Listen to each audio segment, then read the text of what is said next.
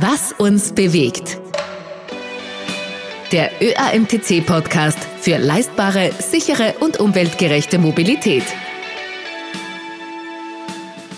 Hallo, hört ihr diesen Podcast vielleicht gerade im Auto? Dann gehört ihr wahrscheinlich schon zu den Innovators, also zu den besonders innovativen Menschen. Wir stellen uns heute die Frage, fürchtet sich Europa vor neuen Technologien? Willkommen bei Was uns bewegt. Mein Name ist Marcel Kilic, schön, dass ihr dabei seid. Wir haben im ÖAMTC-Podcast vor kurzem in Folge 4 nach Antworten auf die Frage gesucht, ob Autos jemals autonom fahren werden. Nun wollen wir dieses Thema erneut aufgreifen. Das ÖAMTC-Magazin Auto Touring hat über Erfahrungen berichtet, die Leserinnen und Leser mit Assistenzsystemen hatten. Und die Reaktionen darauf, die haben gezeigt, es sind oft eher schlechte Erlebnisse dabei. Teilweise wurden haarsträubende Situationen geschildert. Es war von nervenden Warnungen ohne Grundlage die Rede, von überraschenden Beschleunigungsvorgängen, Notbremsungen. Wenn man bedenkt, dass die heutigen Assistenzsysteme die Vorstufe zum autonomen Fahren von morgen sind, dann lassen sich die Reaktionen auf die Geschichte mit einem Satz zusammenfassen. Es herrscht doch ziemliche Skepsis in Österreich und auch in vielen anderen Ländern Europas. Mein heutiger Gesprächspartner zum Thema ist ein Experte, der auf der anderen Seite der Weltkugel sitzt. Ich bin mit Dr. Mario Herger verbunden. Er ist gerade in San Francisco und dort beobachtet er im Silicon Valley die spannendsten Entwicklungen. Er berät als Innovationsstratege Startups und auch die Autoindustrie. Herr Dr. Herger, Vienna Calling, herzlich willkommen. Ja, viele Grüße nach Wien. Ihr neuestes Buch heißt Future Angst, also Zukunftsangst. Da geht es darum, dass wir vor allem in Europa vielen Technologien eher skeptisch gegenüberstehen, vor allem im Vergleich zu den USA und vielen asiatischen Ländern. Herr Herger, denken Sie, dass Europas Ängste auch etwas mit Assistenzsystemen im Auto zu tun haben oder ist das völlig unbegründet? Ähm, ich würde sagen, diese Ängste kommen ja irgendwie aus unseren Erfolgen. Ne? Das heißt, äh, wir haben technologisch äh, als Hochtechnologieland und Österreich ist eines und Europa generell äh, kommen viele Technologien, haben wir halt in den letzten 150 Jahren so viel Erfolg und, und auch Wohlstand angeschafft, dass wir jetzt in der Phase sind, dass unser Reich so gut geht, dass wir uns nicht unbedingt jetzt wieder mit neuen Technologien befassen müssen, weil die alten funktionieren ja super. Ne? Äh, Länder äh, oder Regionen der Welt, wo man das nicht, diese Erfahrung nicht gemacht hat, wie in China beispielsweise, wo man erst vor kurzem einen Wohlstand geschaffen hat, oder, oder Israel, oder eben auch immer das Silicon Valley, dort wo ich wohne, äh, dort probiert man immer Sachen aus, macht neue Sachen, interessiert sich dafür, weil man kann, es kann nur besser werden. Man kann da eigentlich nichts verlieren. Und das ist so ein bisschen, äh, glaube ich, was größer dahinter steht, dass unsere Vorväter, unsere Vorfahren äh, Wohlstand für uns geschaffen haben, den wir heute genießen. Und jetzt denken wir, uns geht es doch eh gut, was sollen wir da noch weiterdenken? Und Autos natürlich ist so ein Thema, ja, wo wir äh, aus unserem äh, so einem Kulturkreis, das Auto ja äh, erfunden worden ist. Wir haben ja mit den Porsche und Pirch Familien, ja, äh, zwei österreichische, also eine Österreich, große österreichische Familie, die ganz wichtig ist für den Automobilbereich. Und da geht es uns ja gut. Hm? Und jetzt kommen neue Sachen, wo man sagt, warum brauchen wir das? Da ist sehr viel Aufwand, wie das autonome Fahren. Ja?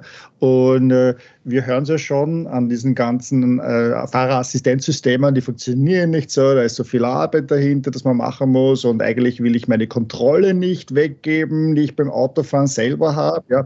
Und wir akzeptieren es aber, dass wir 350 bis 400 Tote im Jahr im Straßenverkehr in Österreich haben, dass wir 40.000 Verletzte haben.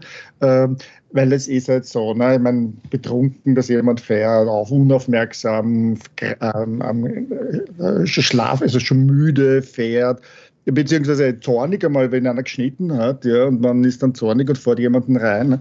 Das akzeptieren wir als halt menschliche Schwächen. Ja, und das ist, glaube ich, ein, da müssen wir uns ein bisschen selber an der Nase nehmen. Mhm ist diese Innovation, die jetzt passiert, sind das Dinge, die Menschen einfordern oder ist das die Wirtschaft, die mit neuen Ideen kommt und sagt, so, das ist jetzt das neue Auto.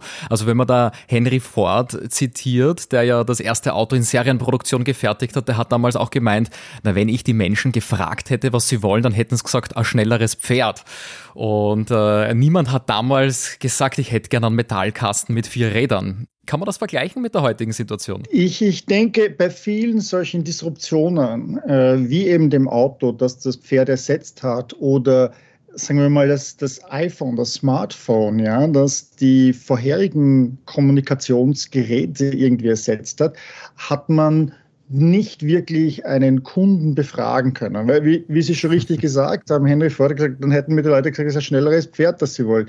Ja, wenn, wenn Steve Jobs die Leute gefragt hätte, hätte ihm gesagt, sie brauchen eine bessere Tastatur auf dem, auf dem Ding, ne? weil da war damals ja Blackberry da. Und, und die Sache ist die, dass Menschen äh, oft nicht genau definieren können, was sie genau brauchen. Ja, und deshalb braucht es solche Innovatoren, die rangehen und sich anschauen, wie Menschen vorgehen und dann auf das sogenannte erste Prinzip zurückgehen. Warum mache ich das eigentlich? Ja, also beispielsweise nehmen wir das Auto wieder her. Ja. Vorher, was hatte ich? Ich hatte über Jahrhunderte oder Jahrtausende das Pferd als, als Fortbewegungsmittel, das mir geholfen hat, mich und Lasten zu transportieren. Ich habe also damit das Pferd, ich habe die ganze Infrastruktur eingerichtet. Ich hatte Pferderelaisstationen, ja, ich, es war Heu, wurde angebaut. Die Straßen, die Städte wurden danach ausgerichtet. Ähm, ich habe halt immer auf das Pferd, auf den Pferdehintern geschaut. Ne? Das war mehr oder weniger mein Ausblick, wenn ich in einer Kutsche gesessen bin. Ähm, und dann haben wir gesagt, dann lief man in das Problem hinein, dass die Städte modern wurden. Also in Wien beispielsweise hat man die Stadtmauer niedergerissen, hat, hat expandiert, das Glacis wurde plötzlich ein Stadtteil, äh, Gemeinden wurden eingemeindet, also Dörfer wurden eingemeindet. Und dieses Wachstum hat dazu geführt, dass plötzlich die Zahl nicht nur der Menschen, die in der Stadt wohnten, gestiegen ist, sondern auch massiv die Zahl der Fuhrwerke, also damit der Pferde massiv gestiegen ist, mit allen Nebenwirkungen. Ne? Die wer schon jemals in Wien war und die Vierker dort sieht, der weiß auch, dass es dort halt Pferdehäufchen gibt. Daher kommt der Kotflügel, ja. genau, daher kommt der Kotflügel, genau, weil der natürlich äh, omnipräsent war. Der ist ja überall herumgelegen, der Pferdekot und der Urin, der abgelassen worden ist. Und das hat halt ein gewisses olfaktorisches Erlebnis innerhalb der Stadt gebracht, in allen Städten gebracht. Wenn man sich anschaut, London oder New York, die hatten äh, um 1890 herum bereits damals 100.000 Pferde. Und da gab es damals eine Berechnung, wenn das so weitergeht in, in fünf Jahrzehnten, das Wachstum der Städte, dann haben wir in fünf Jahrzehnten jede Straße in London unter drei Meter Pferdescheiße. Mhm. Ja, erstickend. Aber es ist ganz äh, klar, hier war das weniger die Anforderung, dass ein äh, Kutschenbesitzer gesagt hat, er braucht jetzt eine äh, Motorkutsche. Ja, das hat keiner gesagt. Das musste erst gezeigt werden. Und jetzt sind wir 120 Jahre, 140 Jahre nachdem Karl Benz äh, das sein Auto vorgestellt hat und die Bertha Benz das Auto in einem Husarenritt da also von Mannheim nach Pforzheim gefahren ist, sind wir in der Phase, wo wir sagen, wir gehen jetzt eigentlich so ein bisschen wieder Pferd, zurück zum Pferd, ja, weil wir müssen uns jetzt konzentrieren. Vorher bei der Kutsche mussten wir ja nicht auf, äh, auf die Straßenverkehr achten, richtig, ja, das hat das Pferd eh gemacht, sondern jetzt haben wir Fahrerassistenzsysteme, autonome äh, Fahrsysteme, die uns wieder das Lenken abnimmt und weitere Probleme, die wir durch Autos geschaffen haben, jetzt wieder abnehmen, äh, verringern und vielleicht auch ganz andere Einflüsse haben, nämlich wie eine Stadt der Zukunft oder ein, eine, eine, eine ländliche Region der Zukunft Mobilität erfährt und wie eine Stadt der Zukunft ausschaut. Ja, galoppieren wir gerne in die Zukunft, um bei der Pferdemetapher zu bleiben. Sie waren vor kurzem auf der Consumer Electronic Show in Las Vegas, also das ist eine Riesenmesse. Was tut sich dort in Sachen Mobilität, autonomes Fahren? Was erwartet uns da? Ja, die, die CES, die Consumer Electronics Show, findet ja jedes Jahr im Jänner, Anfang Jänner, gleich nach Neujahr in, in Las Vegas statt.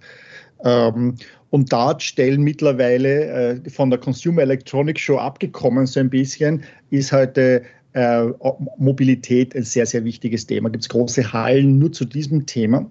Und äh, neben also sich großen Themen wie Elektromobilität, wo viele neue Fahrzeuge oder auch Fahrzeughersteller, die man vorher nicht kannte, ja, äh, auftauchen, wie Sony plötzlich was macht oder Edison Future, gibt es natürlich auch äh, jede Menge an Technologien, für autonomes Fahren. Oder diese neuen Hersteller haben autonomes Fahren schon vorgesehen für ihre Fahrzeuge und designen sie auch schon. Und da ist es ganz klar, dass äh, jeder dieser neuen Hersteller es erkannt hat, dass äh, der Fahrer schon äh, oder die Fahrerin bereits ein Ablaufdatum hat, ja, und dass wir, dass das auch so sein sollte. Ähm, wenn der nächste große Schritt eben um ähm, nicht nur Unfallzahlen und Kollisionen und Verkehrsverletzte und Tote zu reduzieren, ist eben so eine Technologie, aber auch eben, um beispielsweise den Menschen wieder Zeit zurückzugeben. Also es gibt da tatsächlich neue Hersteller, die sagen, wir geben den Menschen wieder Zeit zurück durch das autonome Fahren. Sie können sich mit etwas anderem beschäftigen. Wollen Sie uns da ein paar Schmankerl rauspicken aus der Consumer Electronic Show? Was, was tut sich denn da so ganz konkret? Ja, was sich tut, ist, dass wir auf der einen Seite Technologien sehen, wie, die man benötigt, wie Sensortechnologien, LiDARs, diese Laser Detection Systeme, Kombinationen, dass selbst ähm, Unternehmen, die wir nicht am Radar hatten, äh, die in der Automobilzulieferindustrie da sind, plötzlich eigene äh, Systeme vorstellen. Das heißt, sich nicht mehr auf die großen Hersteller konzentrieren, dass wir ähm, Mobilität dank autonomen Fahren und, und in Kombination mit Elektrofahrzeugen, also das kommt immer zusammen eigentlich heute, äh, völlig neue Mobilitätssysteme sehen. Also wir denken heute ja Mobilität Autos, so wie wir sie haben. Wir haben einen, einen Fahrer, wir haben drei, vier Plätze im Auto oder sieben Plätze im Auto. Wir haben eine Motorhaube, wir haben hinten ähm, sicher Ladefläche noch. Ja. Äh, und plötzlich aber sehen wir, dass wir solche Skateboard-Systeme haben, wo man, das heißt, es schaut aus wie ein Skateboard, im Prinzip das, der Boden, das, das Holzbrett, sozusagen, was beim Skateboard das Holzbrett wäre, ist hier die Batteriebox, ja, und die Motoren sind so klein, dass die nicht rausstehen oder schauen, dass sie so eng, so klein eingebaut sind. Und darauf kann man beliebig aufbauen. Das kann sein eben zum Beispiel ein, ein Shuttle, das kann ein, ein kleiner Minibus sein, ja, wo man sich gegenüber sitzt, das kann ein, ein ein Personenpod sein. Äh, das kann aber auch ein Lieferwagen sein, auf dem dann aufgebaut werden äh, verschiedenste Fächer oder verschiedenste, was ich, ein Container draufgestellt werden kann, der dann autonom herumfährt. Man kann sich vorstellen, dass das ähm, Systeme sind, die speziell für bestimmte Personengruppen gemacht werden, zum Beispiel Kinder. Äh, die in die Schule fahren oder Kinder, die wohin gebracht werden und dann halt mit Spielsachen oder mit äh, kindgerechten Dingen ausgestattet sind, dass wir äh, Fahrzeuge haben, die für behinderte Personen oder ältere Personen geschaffen sind, die einfacher reinkommen, die auf, äh, wo halt für diese Personengruppen äh, spezifische Einrichtungen sind. Das geht natürlich dann viel weiter raus bis zu LKWs, äh, wo es gar keine Fahrerkabine mehr gibt, die mehr oder weniger nur eine, eine Batteriefläche am Boden ist mit vier Rädern oder acht Rädern und darauf steht der Container. Oder eben so kleine, so kleine Lieferroboter, die Kühlschrank Größe oder noch kleiner Kühlboxengröße auf dann teilweise sogar auf den Gehsteigen fahren.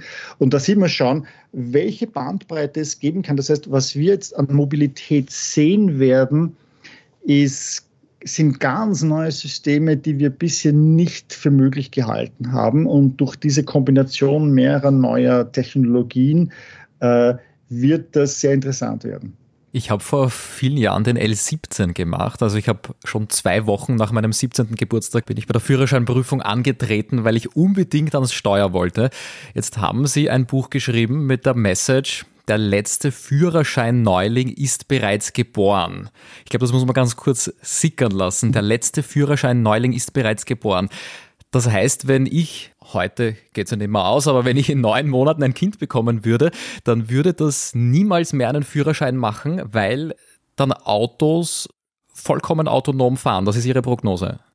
Genau, ja, also das ist meine steile These. und, und ich erkläre auch, warum ich glaube, also warum, warum, da, warum ich da das so argumentieren kann. Wenn wir uns anschauen, äh, als das erste Automobil herumgefahren ist von Karl Benz, ja, 1886, ähm, hat es natürlich auch einige Zeit gebraucht, bis da nicht mehr mehr Fahrzeuge da waren. Aber da war es genauso. Man brauchte dann nichts mehr über Pferde lernen. Ne? 1920 war es vorbei, mehr oder weniger. Da ist der, ist der Verkehr gekippt gewesen dann auf, auf Autos. Das heißt, jeder, der im Bereich äh, Pferd zu tun hatte, äh, von der von Ausbildung, wie man mit einem Pferd umgeht, wie man es einspannt, bis zu den Kutschenbauern und den Veterinärmedizinern und all diesen Dienstleistungen drumherum, die sind langsam verschwunden. Und hier ist es ähnlich. Wir haben eine neue Technologie, die erfordert halt nicht mehr, dass man mit dem Auto fährt. Wir haben allerdings sehr, sehr viele Menschen, die natürlich um den Fahrer, die Fahrerin herum Serviceleistungen bieten. Äh, Fahrer, Fahrerinnen als Berufsgruppe ist natürlich auch etwas sehr Wichtiges. Ja, wir haben ich habe jetzt nicht genau die Zahlen für, für, für, Österreich, die aktuellen, aber wir können sicherlich damit rechnen, dass wir um die 50.000 Lkw-Fahrer haben. Ja? Und dann Taxifahrer, Chauffeure, da kommen wir wahrscheinlich noch einmal auf so eine, so eine Zahl. Das heißt, Leute, die, durch, die damit ihren Beruf äh, ähm, machen schaffen. Aber wir, wenn wir es, äh, wir sehen halt jetzt heute schon, wie weit die Technologie selbst ist, dass äh, das bereits ein Beruf mit Ablaufdatum ist, dass äh, äh, die Maschine selber fahren wird können, ähm, das besser äh, können wird, ja, ähm, vorsichtiger, weniger gefährlich und, und das dann auch, weil die, die Maschine macht, dann günstiger ist, weil halt müssen wir damit rechnen, dass gewisse, gewisse Kosten, also dass, dass wir den Fuhrlohn, den Fahrer bezahlen müssen und der hat doch einen signifikanten Anteil, zum Beispiel beim Taxi. Und damit sage ich, das passiert, äh, wenn man sich das anschaut, äh, wenn man sich das von Foresight Thinking, also von dem Zukunftsdenken anschaut. Da gibt es verschiedenste Methoden, wie rasch sich eine Technologie durchsetzt. Und da ist es typischerweise so, dass eine Innovation, die äh, beginnt, äh, eine Entdeckung, Erfindung beginnt und dann arbeitet man unter dem Radar, also es nur die Experten wissen davon, die arbeiten daran, bis sie dann plötzlich in der Öffentlichkeit auftaucht und da ist, vergehen ca. 20 bis 30 Jahre. Das ist die lange Nase der Innovation, nennt sich das. Und wir sehen, beginnen das jetzt zu sehen. Und dies, diese Sichtbarkeit bis zu dem, wo das ganz klar da ist, äh, beginnt jetzt. Und das ist normalerweise die Phase, die ungefähr so 15, maximal 15 Jahre benötigt. Und äh, wir sind bereits in diese Phase eingetreten. Das heißt, äh, äh wenn, du, wenn Sie jetzt ein Kind kriegen, ja, dann wird das Kind 16 sein im Jahr 2038 und da wird es äh, wird es natürlich schon, schon lange die, die autonomen Autos geben. Um auch ganz kurz in die Vergangenheit zu schauen, ich war vor vielen Jahren in meiner HTL-Zeit Teil bei einem Projekt über Informationssysteme im Straßenverkehr. Damals habe ich mir schon gedacht, boom, da kommt was auf uns zu. Letztendlich dauert das aber doch viel länger, bis wir diese Innovationen im Straßenverkehr wirklich spüren. Natürlich einerseits, weil es einfach auch eine gewisse Zeit dauert, bis Autos ausgetauscht werden. Aber was denken Sie über die Bereitschaft der Menschen? Herrscht da ein berechtigter, gesunder Respekt? Mhm es hat ja auch zum Beispiel Sinn, dass im Flugzeug, wenn Sie von Wien nach San Francisco fliegen, ein Pilot im Cockpit sitzt, obwohl das Flugzeug die meiste Zeit alles alleine regeln kann. Zuerst einmal eine neue Technologie, ein neues Ding. Ja äh, schafft immer Unsicherheit. Ich kenne das Alte, das ist mir vertraut. Auch wenn es nicht besser ist, ist es mir vertraut. Das heißt, ich habe weniger Angst davor, weil ich weiß, was die Konsequenzen sind. Ich weiß, wie es funktioniert. Äh, ich weiß es zu bedienen. Ich kenne alle Probleme damit, aber auch die positiven Sachen. Es kommt was Neues, das ist nicht einschätzbar. Was bedeutet es wirklich, wie funktioniert es? Ja?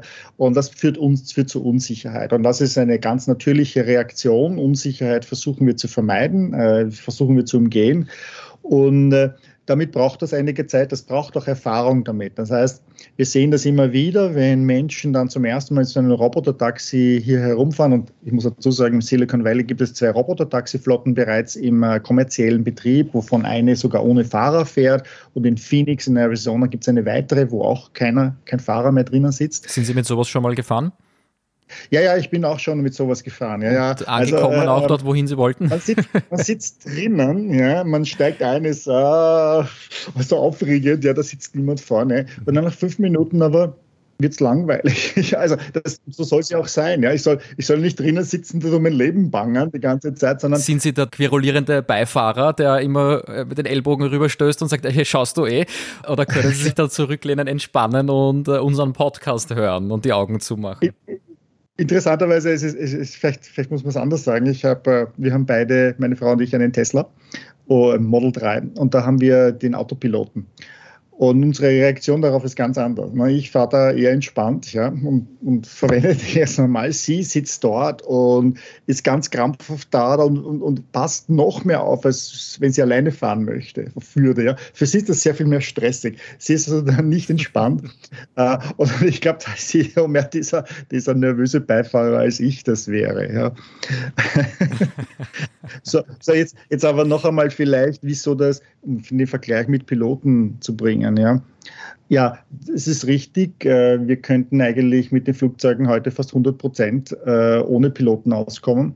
Der Pilot allerdings oder die Piloten sind nicht so wirklich jetzt der Kostenfaktor bei einem Flugzeug. Ja, ist auch wie in, bei der Eisenbahn nicht. Da ist nicht der, nicht der der, Fahrer, der, der, Lokomotivführer der Kostenfaktor. Bei einem Taxi aber sehr wohl, ja.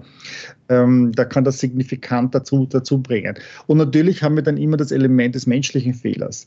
Ähm, es ist tatsächlich so, dass wir oft dann eben menschliche Fehler haben, die dann meinen, sie übersteuern das äh, automatische System. Mein Bruder ist seit, äh, seit über 20 Jahren bei äh, der Tirolian jetzt bei der Austrian Airlines Group äh, Pilot und der sagt auch, in manchen Situationen darf ich gar nicht eingreifen. Ja, äh, es ist nicht erwartet, weil die Maschine das machen soll. Das heißt, da kann ich sogar in Schwierigkeiten geraten, wenn ich manuell übernehme. Äh, ähm, das heißt, das hat dort mehr mit, äh, weniger mit den Kosten, sondern das nochmal Sicherheitsfaktor ist. Wir merken jetzt auch beispielsweise in Wien, ne, kommt jetzt die neue U-Bahn, die fährt fahrerlos dann, soll fahrerlos fahren. Äh, die Technologie haben wir, wir können das. Und ich möchte es vielleicht vergleichen Vergleich, ich war gerade, wir waren gerade in Berlin und da war ich im Hotel Adlon. Und das Hotel Adlon ist der feinste, das ist mehr oder weniger Sacher, Sacher von Berlin. Ja? Und da hatte man auch äh, ja ganz am Anfang äh, diese, diese Liftboys. Ja, also das ist nicht nur jemand, der drinnen steht und schön ausschaut, sondern der den Aufzug gesteuert hat. Ja. Und so ab den 1920er Jahren hatte man dann eben die Möglichkeit, ja durch Knöpfe zu fahren. Da brauchte man keinen Liftboy. Trotzdem sind die Liftboys noch jahrzehntelang im Einsatz gewesen, aus Sicherheitsgründen. Erst abgeschafft worden sind sie, als sie in New York dann, da waren es damals in den 50er Jahren 15.000 Liftboys und Liftgirls, also Elevator Girls, weil sie dann gestreikt haben. Sie wollten mehr Geld haben und dann haben sie dann endlich die Technologie eingeführt. Äh, und das sehen wir jetzt mit Autos. Ja, wir haben diese Angst, aber da sitzt niemand drinnen. Äh, äh, aber das wird sich ändern. Ja? Also heute schauen wir für ein Auto, oh, da sitzt niemand drinnen, oh mein Gott, ich habe Angst. Ja? Und dann in 15, 20 Jahren werden wir ganz anders reagieren. Da wird, wenn jemand hinter dem Lenkrad sitzt auf öffentlichen Straßen, sagen, oh mein Gott, da sitzt jemand hinter dem Lenkrad. Ja, das wird uns Angst äh, auslösen. Bevor wir beim vollkommen autonomen Fahren ankommen, haben wir jetzt schon ganz viele Zwischenschritte, die uns jetzt ja das Fahren und das Leben schon erleichtern sollen. Also wir haben einen Spurhalteassistent, einen Notbremsassistent, einen Abstandsassistenten und die sind aber nicht vollkommen fehlerfrei. Also da steht ein Algorithmus dahinter, der Berechnungen durchführt, vielleicht auch Wahrscheinlichkeiten berücksichtigt. Und ich denke da an diesen ganz simplen Piepser, den es schon seit ganz vielen Jahren gibt, der mir sagt, dein Beifahrer ist nicht angeschnallt. Und wenn meine Freundin mit dem Auto fährt, die hat manchmal eine schwere Handtasche mit oder mein Rucksack steht dort und dann piepst das Auto und sagt, hey, schnall dich an. Auch berechtigt natürlich irgendwo, weil eine 7 Kilo Handtasche soll auch nicht durch die Gegend fliegen. Aber worauf ich hinaus will, ist, es gibt einfach da einen gewissen Unsicherheitsfaktor. Wie stehst du dazu? Nun ja, den Unsicherheitsfaktor natürlich hat jede Technologie. Ja, ist ganz klar. Es kann auch jede vertraute Technologie, die wir haben, ähm, kaputt werden. Auch heute. Ja, wenn wir uns anschauen, ja, die Unfälle, welche Gründe, also Kollisionen heute, Autokollisionen, welche Gründe, Hintergründe das sind, dann haben wir heute 94 Prozent davon sind menschliches Versagen. Äh, und die anderen sechs andere Sachen, die passieren, sei es jetzt Wetterbedingungen auf der Straße oder eben technische Gebrechen, die wir haben. Das heißt, auch heute schon brechen diese Technologien zusammen.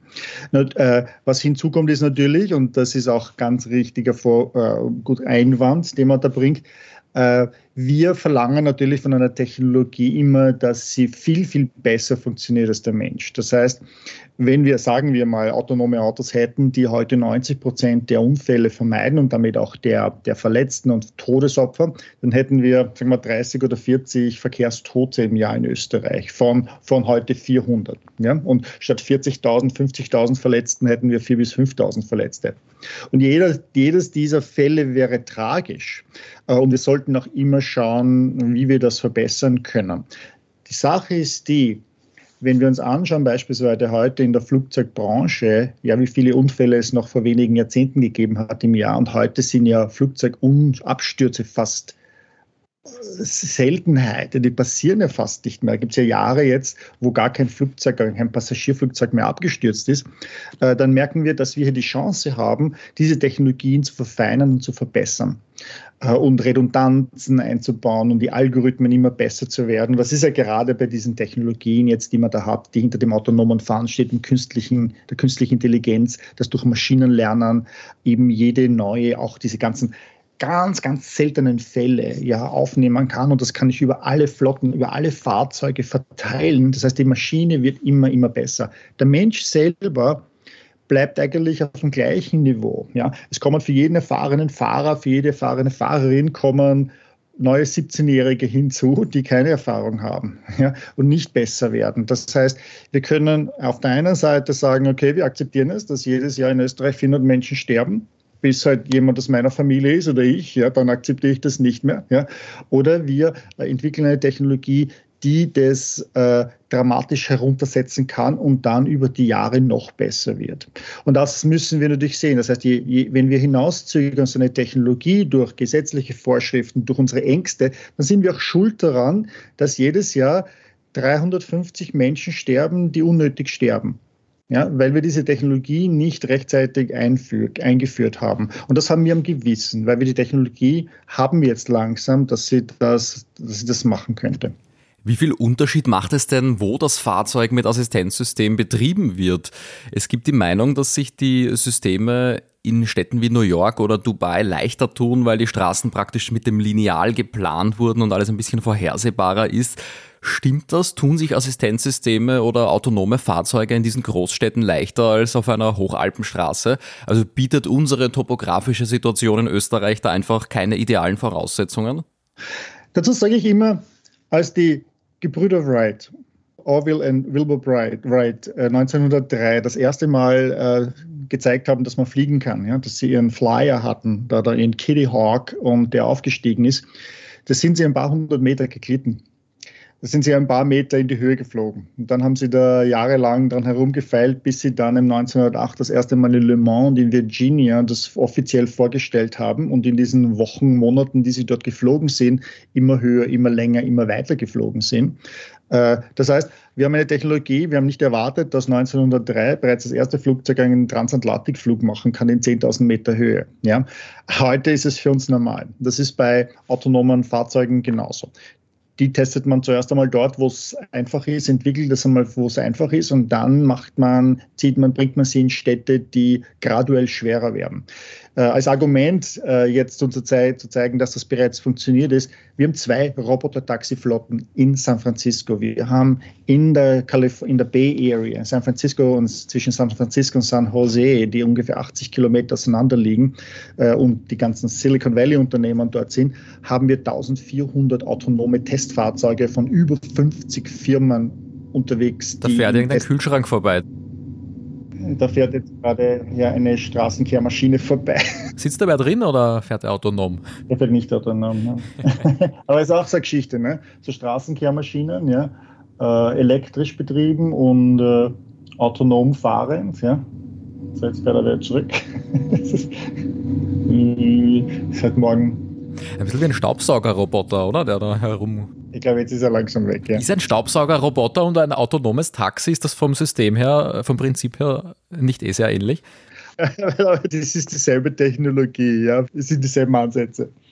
Okay, aber wir waren beim selbstfahrenden Taxi in San Francisco wir sehen jetzt beispielsweise in der San Francisco Bay Area, in San Francisco haben wir zwei Roboter-Taxiflotten, die unterwegs sind, in San Francisco selbst. Wir haben in der San Francisco Bay Area von San Francisco bis San Jose ungefähr 80 Kilometer Luftlinie. Da sind die ganzen Silicon Valley-Unternehmen von, von Google, Apple und Netflix alle dort. Und da fahren 1400 autonome Testfahrzeuge herum von über 50 Firmen, die eine Genehmigung haben, auf öffentlichen Straßen zu fahren. San Francisco, wer schon jemals dort war, weiß, das ist keine einfache Stadt. Das ist zwar auch teilweise gridmäßig, also rechtwinklig angelegte Straßen, aber die gehen den Berg rauf und runter.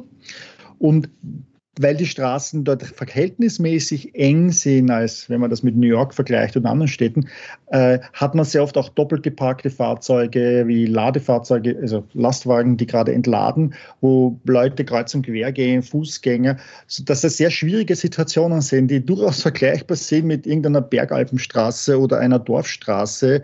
Ähm, Natürlich gibt es Unterschiede. Wir haben noch immer sehr viel Kopfsteinpflaster, andere Begebenheiten. Aber das sind Dinge, die diese Fahrzeuge sukzessive lernen und äh, die fahren ein paar Wochen, Monate herum und dann haben sie das. Das heißt, diese Technologie ist nicht etwas, was, was zu, unsere Straßenverhältnisse zu schwer sind. Das, das, das schaffen wir. Ich meine, wir sind jetzt 50 Jahre, nachdem wir die Voyager-Sonden losgeschickt haben, nachdem wir die Mondlandung gemacht haben, nachdem die Voyager-Sonden mittlerweile vor zwei Jahren, drei Jahren in interstellaren Raum gebracht haben. Und da wollen wir Leute hier erklären, wir werden es nie schaffen, dass autonome Autos im Schnee fahren können oder durch unsere verwinkelten Straßen.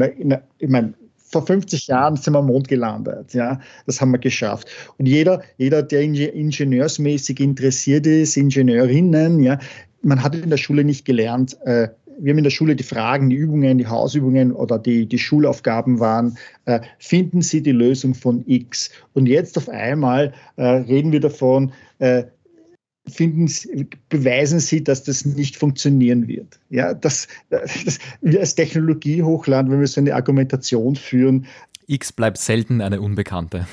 genau, genau. Das heißt, wir, äh, wenn man, wenn man in diesen Fächern arbeitet, dann geht man immer dran, wie kann ich das lösen? Und das können wir lösen. Und wir sollten dabei sein. Das heißt, wir sollten nicht uns damit hervortun, dass wir sagen, das wird nie funktionieren, das kann nicht funktionieren, weil wir sind so besonders oder unsere Situation ist so besonders, sondern wir sollten uns die Aufgabe stellen, wir sind mit vorne dabei, das zu lösen.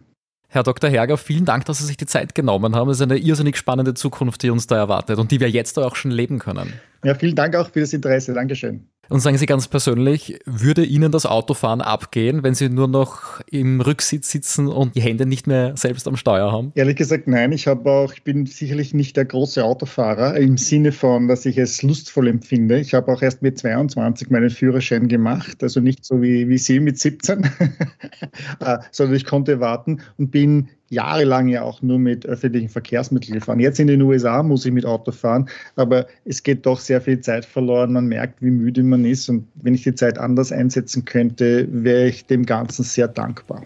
Okay, das heißt, Sie haben zumindest ein freies Ohr für unseren Podcast. Den gibt es überall, wo es Podcasts gibt, auf Spotify, auf Apple und Google Podcast und auch ganz ohne App auf www.oeamtc.at slash podcast. Schön, dass ihr heute mit dabei wart. Wir hören uns wieder in zwei Wochen hier bei Was uns bewegt.